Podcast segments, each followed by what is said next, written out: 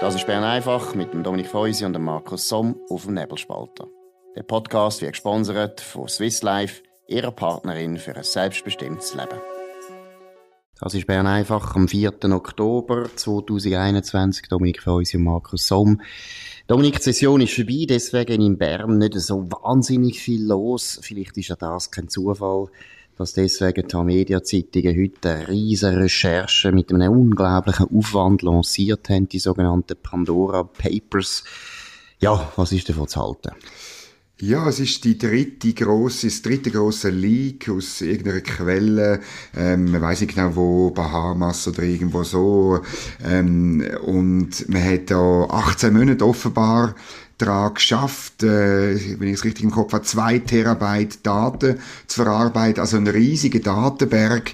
Und was man gefunden hat, ich finde es halt einfach dann ganz schlimm, oder es ist war nicht, nicht wahnsinnig viel rausgekommen. Es sind 35 äh, mehrheitlich staatliche Angestellte, muss man mal sagen, also Präsidenten, Premierminister, Staatschefs, wo irgendwo äh, ihre Steuern optimiert haben.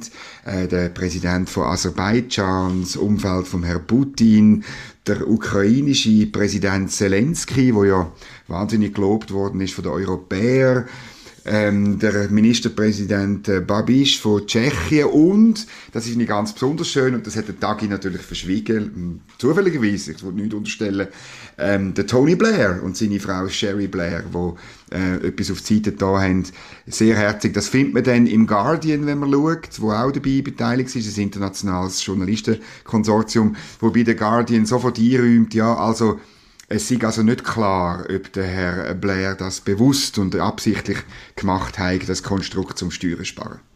Genau. Wobei, fairerweise muss ich noch nachtragen, sie haben ja dann so, ich weiss nicht, das hast du wahrscheinlich angeschaut, so Quartett gemacht. Mit all genau. diesen Personen. Die kommen jetzt vor. Dort kommt der Tony Blair vor. Und ich oh, glaube, okay. das, Quart das Quartett haben sie aber auch deswegen gemacht, weil ich glaube, eben, die meisten Leute kennt man eben nicht. Also, mhm. ich glaube auch, der, der Eindruck, den du schilderst, den habe ich auch gehabt. Ein unglaublicher Aufwand, ein wahnsinniger Berg gebärt eigentlich eine Maus, oder? Also, weil es sind Maximale alles, Maus, genau, ja, es sind ja alles, es sind ja alles Leute aus Ländern, wo man sowieso wissen, dass die korrupt sind. Mhm. Zweitens haben sie aber nie können nachweisen, dass die wirklich korrupt sind. Also, ich meine, der, der beste Fall finde ich der König Abdullah. Ich genau. meine, der König Abdullah von Jordanien, die Dynastie ist seit dem Ersten Weltkrieg, äh, 20 Jahre, wenn es mir recht ist, an der Macht. Und das ist ein bisschen der Witz von der Könige. Also auch Queen ist eine von der reichsten Engländerinnen, die es überhaupt gibt. Das ist halt der Witz von Königshäusern, dass die unglaublich reich werden. Und das ist legal. Man kann Monarchie kritisieren und aus dem Grund würde ich sie auch kritisieren, mhm. aber es ist eigentlich immer so, dass Könige werden reich. Das hat damit zu tun, dass sie mehrere Generationen lang können, äh, Vermögen anhäufen und so weiter. Das ist nichts Böses. Das ist jetzt einfach so. Jordanien ist ein Königreich. Und was hat der böse König gemacht, laut Tamedia? Er hat mit einer äh, Briefkastenfirma geschaut, dass man nicht kann gerade so erkennen dass er der Besitzer ist von Bahnen Immobilien, vor allem in London und äh, genau. recht ist Malibu mhm. und also in Kalifornien und Dort kommt dann der, meiner Meinung nach der Tagi ziemlich herzig und sagt, ja, man hätte das wollen verstecken vor dem Volk. Nein, ich glaube nicht, dass das der Grund ist, weil das Volk von Jordanien interessiert den König auch nicht so wahnsinnig, das ist nicht das Problem, sondern er weiß natürlich, wenn einmal ein Bürgerkrieg ist und ich meine Macht verliere, ist es vielleicht besser, wenn die neue Regierung nicht genau weiß, was eigentlich der König hat. Das ist ja wahrscheinlich der Hauptgrund, warum man das gemacht hat. Und warum jetzt das ein Verbrechen soll sein, dass ein Schweizer Anwalt oder Anwältin äh, da geholfen hat, die Firma einzurichten, verstehe ich nicht. Nein, das ist äh, überhaupt unverständlich. Und äh, aber das ist der eine Fall, wo man dann bringt mit einer Schweizer Beteiligung. Ich finde eben interessant, was man nicht entdeckt hat. Also es kommt keine einzige Schweizer Bank vor, keine genau. Schweizer Versicherung kommt vor, kein Schweizer Treuhänder kommt vor und eben ein einziger Fall, ähm, wo ein Schweizer Anwalt äh, eben jemandem geholfen hat, legal geholfen, mhm. einfach muss man Absolut. betonen. Ähm, auch, auch eben beim Präsident von Aserbaidschan. Das sind zwar unglaubliche Summen, oder, die dort äh, umeinander geschoben worden sind von einer Atemtherapeutin, lustigerweise. Ähm, ja, äh, da stellt es einem den Schnuff ab bei diesen Null hinter dem, äh, vor dem Komma, oder? Aber äh, ja, braucht man eine Atemtherapie. Das ist klar, ja. Aber sonst muss ich sagen, also gut, äh, es, ist wirklich, es ist wirklich nicht tragisch. Also wirklich, meine Befürchtung ist eher, dass der Schweizer Finanzplatz schon so anständig ist, schon so Angst hat vor irgendwelchen Leaks, dass er gar kein Angebot mehr macht seinen wohlhabenden Kunden für legale, für äh, legale Betreuung vom Vermögen. Das ist ein bisschen die Frage. Absolut. Und ich meine eben, du hast es richtig gesagt. Also wenn man nachher als absoluter Kronzeug von unserer moralischen Verrottetheit eine Atmungstherapeutin muss haben von Kanton Schweiz, dann merkt man, ui, ihr habt aber nicht viel gefunden. Kollegen, ihr habt nicht viel gefunden. Kein interessantes, namhaftes Anwaltsbüro von der Schweizer genau. beteiligt, kein Treuhänder, wo man kennt, ein Anwalt, wo man dann sagt, EVP-Anwalt, und wo man dann, das ist auch noch herzig, bei der, bei der, man tut ja den Dokument zeigen und dann tun sie es einschwärzen. Genau. Aber natürlich sieht man noch, dass es ein Dr. Jur ist. Also hat man auch dort den Eindruck gehabt, oh, sie sind so froh, dass jetzt das nicht ein Atmungstherapeut ist, sondern dass das ein Dr. Jur genau. ist. Oder? Aber ich meine, auf ein Land von acht Millionen Einwohnern haben wir zwei, drei Leute, die völlig etwas Legales gemacht haben. Sie haben das mit Leuten gemacht, wo man kann politisch äh, anderer Meinung sein. Ich meine, der Aserbaidschan ist sicher nicht äh, vorbildliche Demokratie, schätzen wir nicht. Aber Entschuldigung, also das ist nicht ein Verbrechen, wenn man eine Briefkastenfirma einrichtet. Aber da wird etwas skandalisiert, wo man eher das Gefühl hat, es ist Verzweiflung wo das skandalisiert wird. Und das ist nämlich die Verzweiflung von Journalisten, die einen riesen Aufwand getrieben haben und fast nichts herausgefunden haben.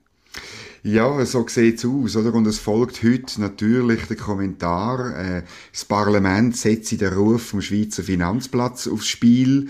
Ähm, muss ich sagen, liebe Kollegen, nein.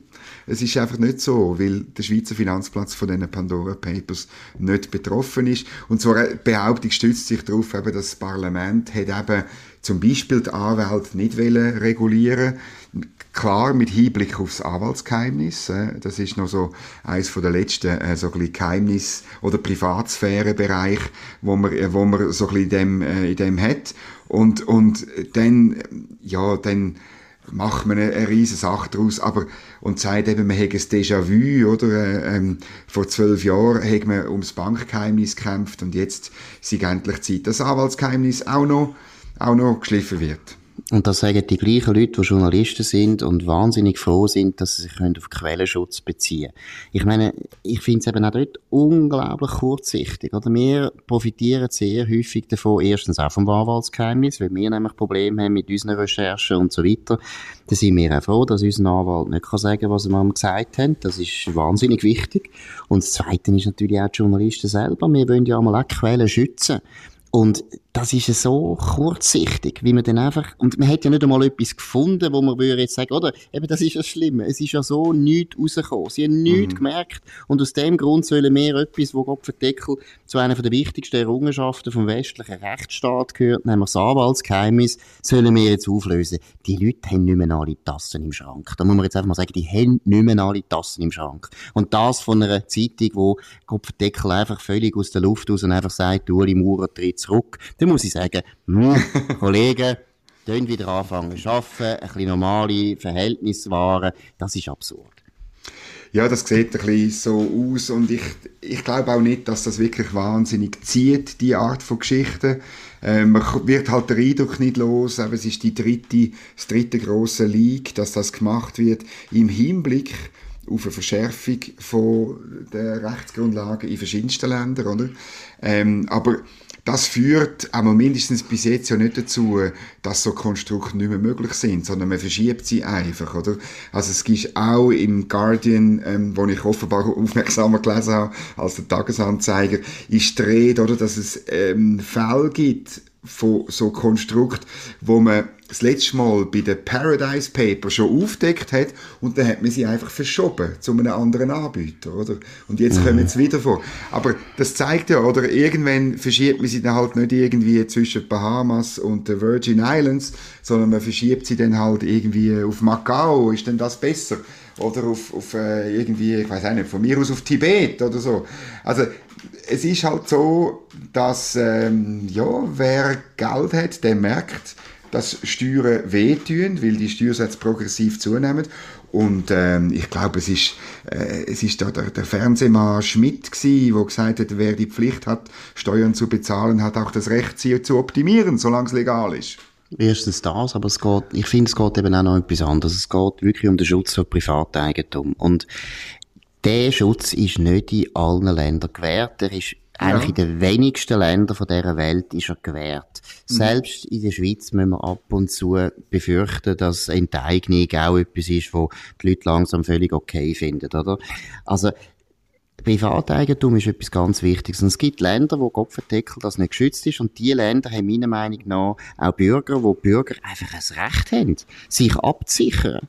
Also, warum sollen ein oppositioneller Oligarch wo wirklich kein Freund ist von Putin. Wieso wollen wir, dass der nachher nicht mehr sein, sein Geld kann irgendwo verstecken, dass der Putin das nicht weiß? Das mhm. muss man mal, oder die Leute mhm. denken immer so wahnsinnig kurz, kurzsichtig, oder zum Beispiel China. Es gibt doch ganz viele Milliardäre, chinesische Milliardäre, die Angst haben vor dem Regime, wo wirklich müssen aufpassen, was sie sagen. Und wo natürlich sich wollen absichern und wo natürlich ihr Geld wollen ins Ausland schaffen ist das nicht legitim? Das ist doch sehr legitim. Und von dem her ist doch auch etwas wie eine Briefkastenfirma, ist absolut etwas Legales und etwas Legitimes, weil es gibt einfach gute Gründe, dass man sagt, das Vermögen will ich schützen und ich will nicht, dass jeder weiß, wo das Zeug ist. Und es ist ab und zu, nicht alle Leute haben das Glück, in der Schweiz zu leben, es ist ab und zu einfach nötig, dass man kann Vermögen verstecken. Denkt, denkt einmal an die Juden in Deutschland in den 30er Jahren. Die sind sehr froh gewesen, dass sie haben können ihr Geld, also zum Teil haben sie es leider eben dann nicht können verstecken, aber grundsätzlich gibt es irrsinnig viele Regimes auf der Welt, wo es gute Gründe gibt, dass man, dass man sein Geld versteckt.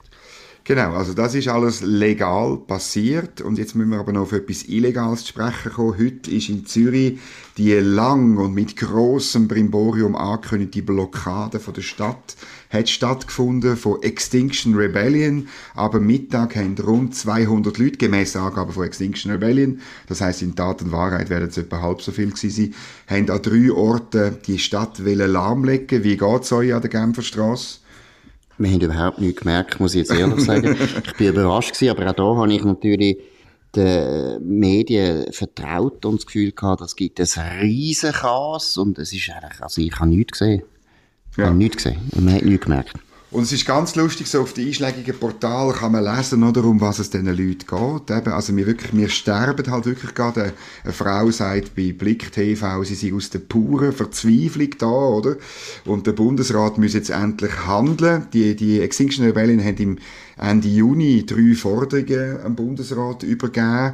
Und äh, mit, also eben mit, mit, mit einem Ultimatum, wenn er nichts macht, eben, dann findet heute, an dem 4. Oktober, die Lahmlegung von Zürich statt.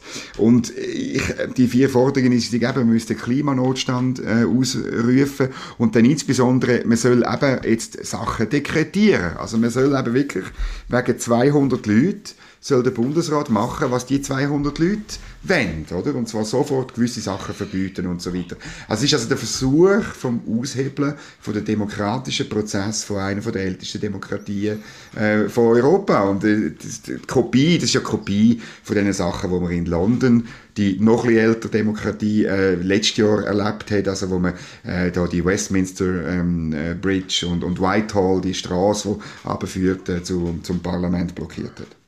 Und wie du äh, weißt, oder, in England hat das ja zu einem grausamen Backlash geführt. Also, genau. die haben dann probiert, eben zum Beispiel die U-Bahn zu besetzen und daran zu hindern, dass sie fahrt. Und dann haben die Leute, die eben zur Arbeit müssen fahren haben dann äh, rebelliert und haben die Leute, ja, verprügelt, muss man sagen. Sie haben sie verprügelt, weil die meisten Leute eben das eigentlich nicht so interessant finden, wenn irgendwelche Kinder aus der Oberschicht, meistens sind es nämlich Oberschichtskinder, wo der Vater viel Geld verdient hat und sie nicht wissen, was mit ihrem Leben anfangen und sich dann wirklich, da muss man jetzt einfach mal sagen, in eine Angst hinein halluzinieren, wo einfach nicht besteht. Sie können, Sie können gerne den Klimabericht vom IPCC lesen. Dort steht nie drin, dass morgen die Welt untergeht. Steht nicht drin. Ist auch nicht einfach übermorgen. nicht so. Nein, auch nicht übermorgen. Sie haben also noch Zeit. Wir können darüber diskutieren, was für Massnahmen das wir Jawohl, wollen wir machen. müssen wahrscheinlich wir, können, wir müssen auch über das diskutieren. Ja. Wir können darüber abstimmen. Wir haben viele verschiedene Möglichkeiten. Es gibt keinen Grund, eine so eine Paranoia und eine Panik zu pflegen.